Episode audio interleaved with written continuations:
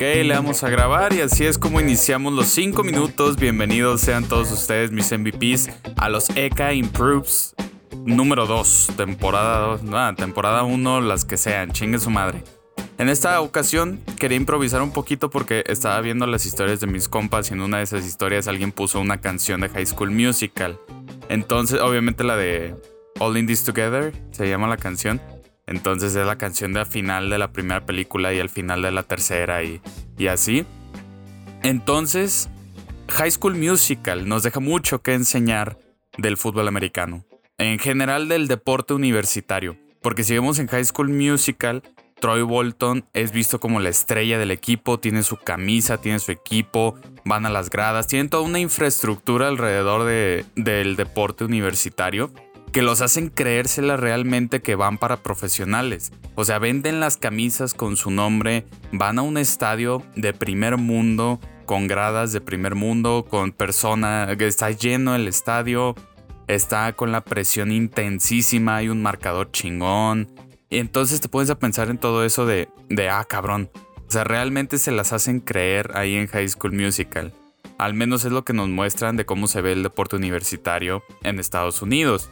Y creo que eso da mucho una pauta, marca mucho una pauta en el sentido de estos güeyes van realmente para algo más grande que esto que están haciendo ahorita. Ellos realmente quieren formar desde chicos a personas profesionales, aparte profesionales, muy bien preparadas en las mejores universidades, este, que hay mucho debate en ese pedo de las universidades, pero al menos en la película se muestra que van a muy buenas universidades, como lo vemos en la 3.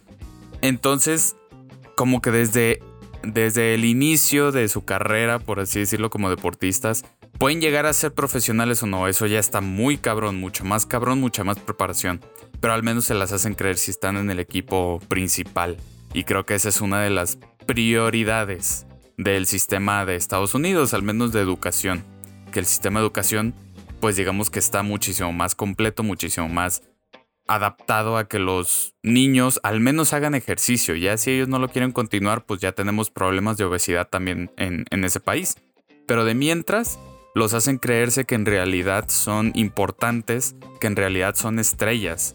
Y algo que también había visto, entonces poniendo la vara a este nivel, era cómo competían los de aquí, los de México, los que en realidad hacen todo, sudor, lágrimas, sangre, en un sistema que no necesariamente los beneficia para poder brillar. Y estaba viendo el caso del mexicano, ahora no, no me acuerdo el nombre del mexicano, del jugador mexicano que, que llegó a la NFL, que ya lo seleccionaron y que creo que es una muy buena opción. Creo que es un muy buen esfuerzo al chileno también que lo seleccionaron. Entonces creo que lograrlo, si lograrlo como como habitante de los Estados Unidos, ahora imagínate lograrlo, pero como mexicano fuera de un sistema, como chileno fuera de un sistema, estás en un sistema jodido, por así decirlo, y, la verdad no... Creo que tengo argumentos para decir que está jodido el sistema a comparación de los Estados Unidos.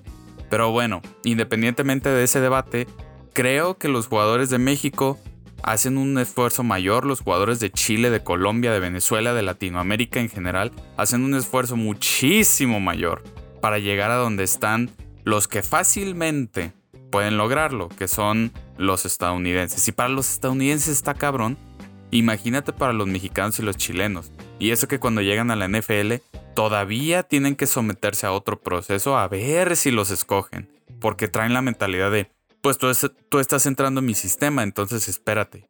Si tú estás entrando en mi sistema, yo te trato como mi sistema trata a los demás.